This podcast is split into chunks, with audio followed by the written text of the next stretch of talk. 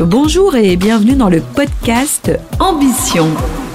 Je suis Lydia Biscry, originaire du Nord. J'ai déposé mes valises à Marseille l'été 2018 pour écrire mon histoire personnelle. J'ai pour ambition d'entreprendre pour être libre et reconnu.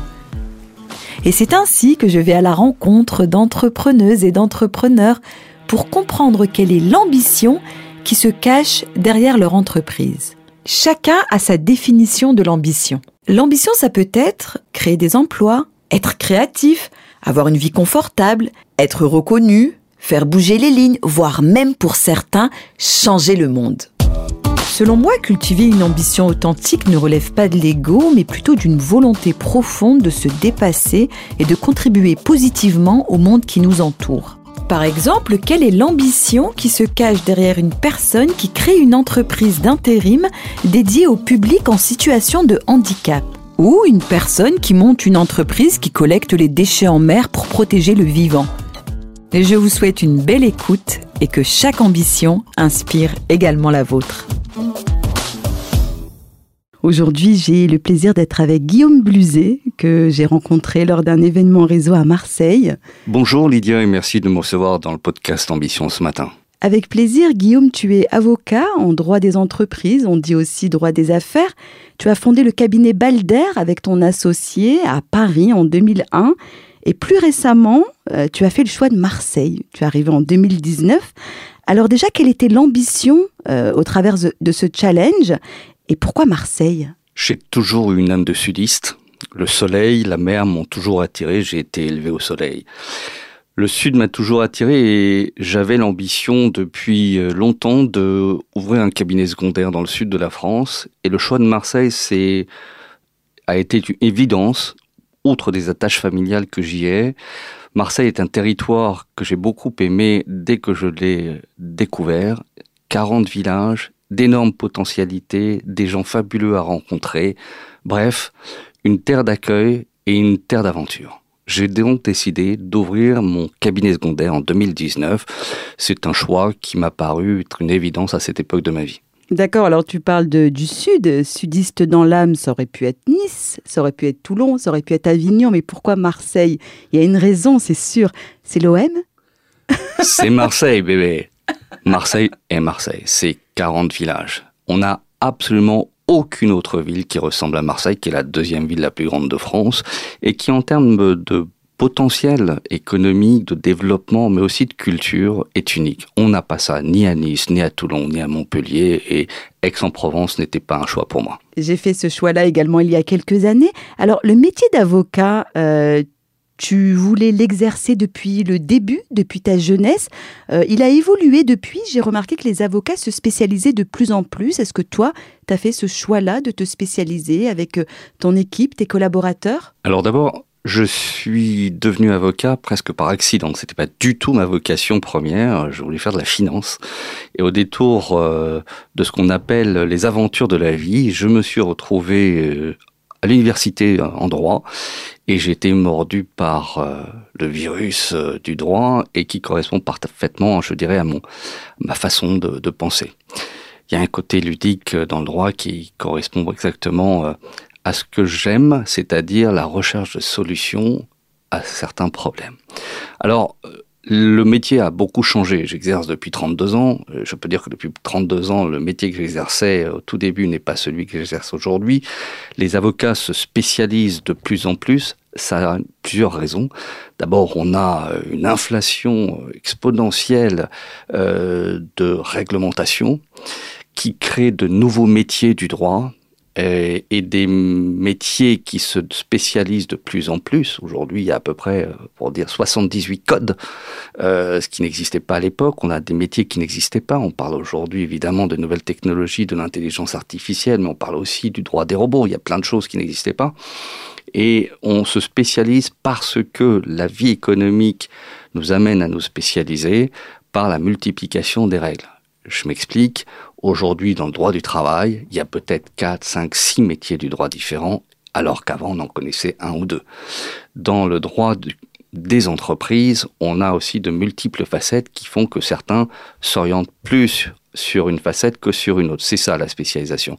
C'est l'évolution de la technologie, c'est l'évolution du droit qui font les spécialisations. On ne décide pas de se spécialiser, on est attiré par une branche plutôt qu'une autre. Voilà. L'intelligence artificielle, c'est le prochain challenge. On a déjà une première réglementation européenne qui date du mois de juin dernier.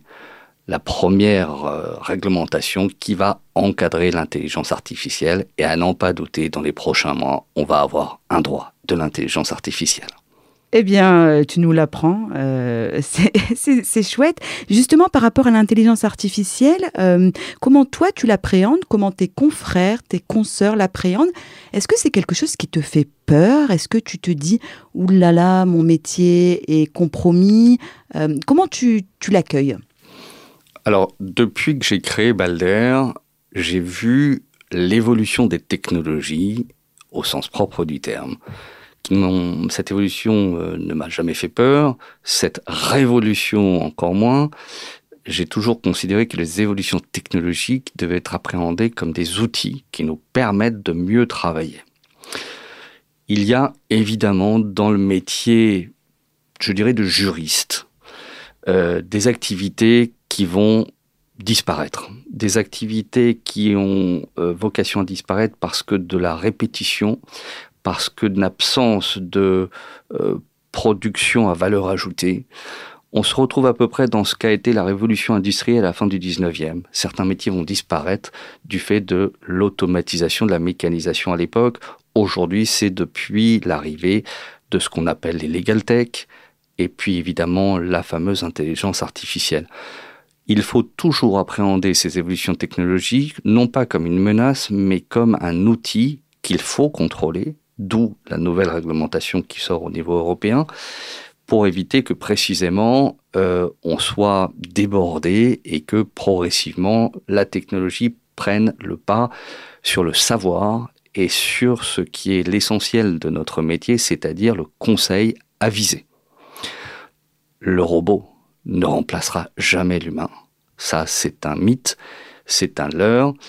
Néanmoins, la technologie qui existe et qui va se développer va de plus en plus remplacer des tâches répétitives et à faible valeur ajoutée. Et on en arrive à quel est l'essence de notre métier et en quoi est-ce que notre métier est utile? C'est la notion de valeur ajoutée de service. Oui, effectivement, c'est-à-dire que comme les experts comptables, aujourd'hui, il existe des logiciels euh, qui permettent de compter, qui permettent d'établir des bilans, mais finalement, c'est le conseil que l'on attend d'un expert comptable comme étant un bras droit, c'est le conseil qu'on attend d'un avocat comme étant un bras droit, c'est vraiment là où ça se situe, la valeur, euh, Guillaume, c'est ça que tu veux dire? C'est exactement ça. La valeur ajoutée, elle se calcule à l'aune évidemment des compétences que chaque avocat a, mais aussi de son vécu en tant que professionnel, de ce qu'on appelle l'expérience terrain. Cette expérience terrain, personne ne peut la remplacer et certainement pas une intelligence artificielle. Ce qui fait que, à l'instar d'un bon médecin qui effectue des diagnostics médicaux, un avocat va vite comprendre une problématique, l'analyser et trouver des solutions. Qu'il ait à côté des outils qui l'aident à formaliser des solutions, c'est véritablement un enrichissement. Mais l'outil ne remplacera jamais le diagnostic. Et est-ce que tes clients euh, t'ont déjà interpellé sur ce sujet, t'ont déjà questionné? Ou bien est-ce que tu as déjà expérimenté euh, euh, avec un potentiel client qui dit bah, finalement, moi j'ai trouvé un contrat en ligne, je, ne vais pas avoir besoin de tes services et autres? Est-ce que ça, c'est quelque chose que tu, que tu expérimentes? Beaucoup, de plus en plus. Des contrats, des statuts de société ce qui, euh, 9 fois sur 10, me fait sourire parce que euh, les gens ne savent pas ce qu'ils euh, écrivent, puisque c'est la machine qui écrit pour eux. Euh, ces gens n'ont pas le conseil de certaines clauses. ces gens n'ont pas la notion du droit, donc ils font confiance à une machine qui va pondre un document automatique, sans analyse, sans réflexion, sans valeur ajoutée. Or, que ce soit des statuts, aussi basique soit-il, que ce soit un contrat aussi simple soit-il, en principe, un avocat, à partir d'une base, fait du sur-mesure. Et ça, la machine ne le fait pas. Et pour euh, tes collaborateurs, quelle ambition tu as pour eux? Est-ce que dans quelques années, tu souhaiterais que Balder soit repris, par exemple, par tes collaborateurs? Bon, tu as encore quelques années à faire, hein, Guillaume, mais... Euh, C'est mon vœu le plus cher. J'ai créé euh, cette société. Avant, j'exerçais à titre individuel. Je me suis installé en 1998. Donc ça fait maintenant un certain temps que je travaille. Mon vœu le plus cher, c'est évidemment de transmettre de transmettre à mes collaborateurs, à des avocats intéressés par prendre la suite et surtout par bénéficier d'une transmission de compétences que je peux leur donner. Parce que la vraie valeur d'un cabinet d'avocats, certes, ce sont ses clients, mais c'est aussi toute la compétence humaine qui est derrière le traitement des dossiers, c'est-à-dire l'avocat. En l'occurrence, c'est moi, mais voilà, j'aimerais pouvoir transmettre mon savoir.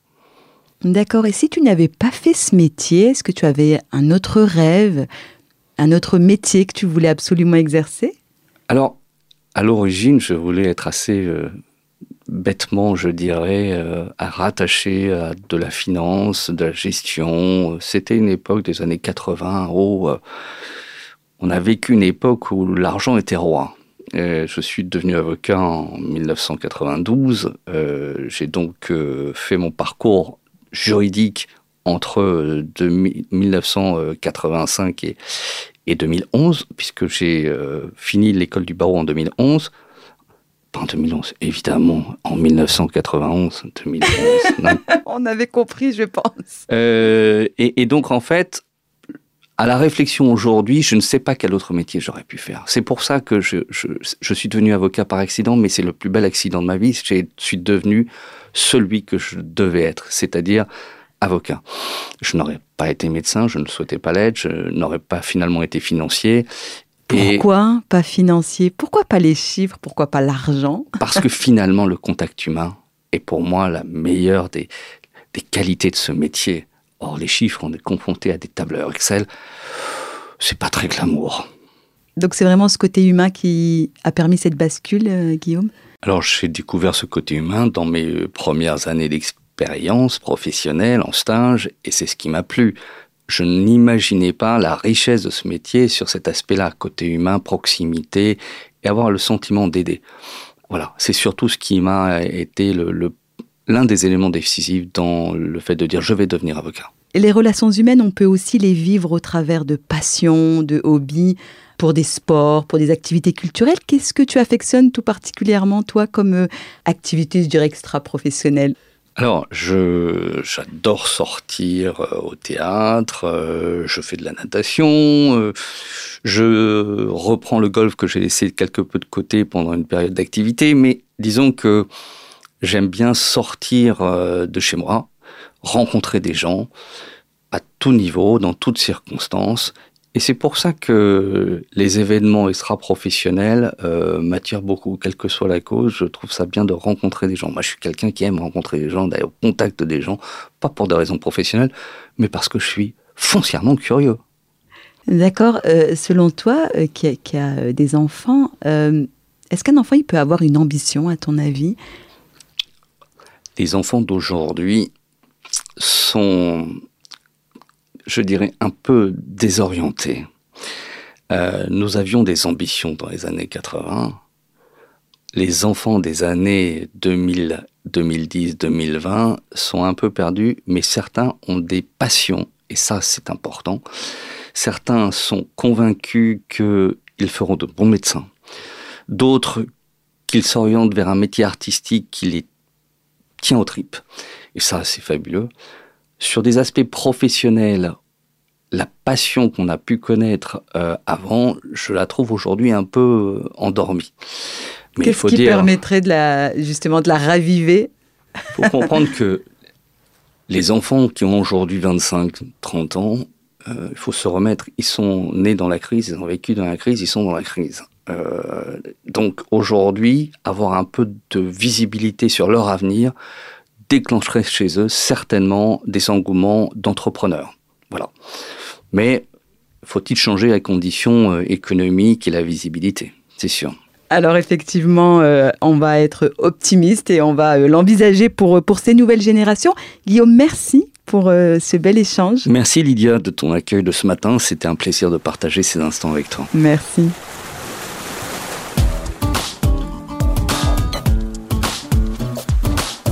Merci d'avoir écouté cet épisode qui donne la parole aux entrepreneurs ambitieux et ambitieuses.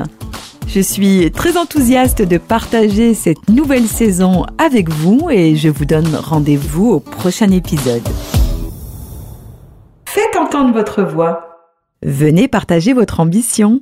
Prenez rendez-vous en me contactant sur lydia-agence-vox.fr L-Y-D-I-A agence-voox.fr Je vous redonne le mail. Lydia agence-voox.fr Rendez-vous au prochain épisode. D'ici là, prenez soin de vous.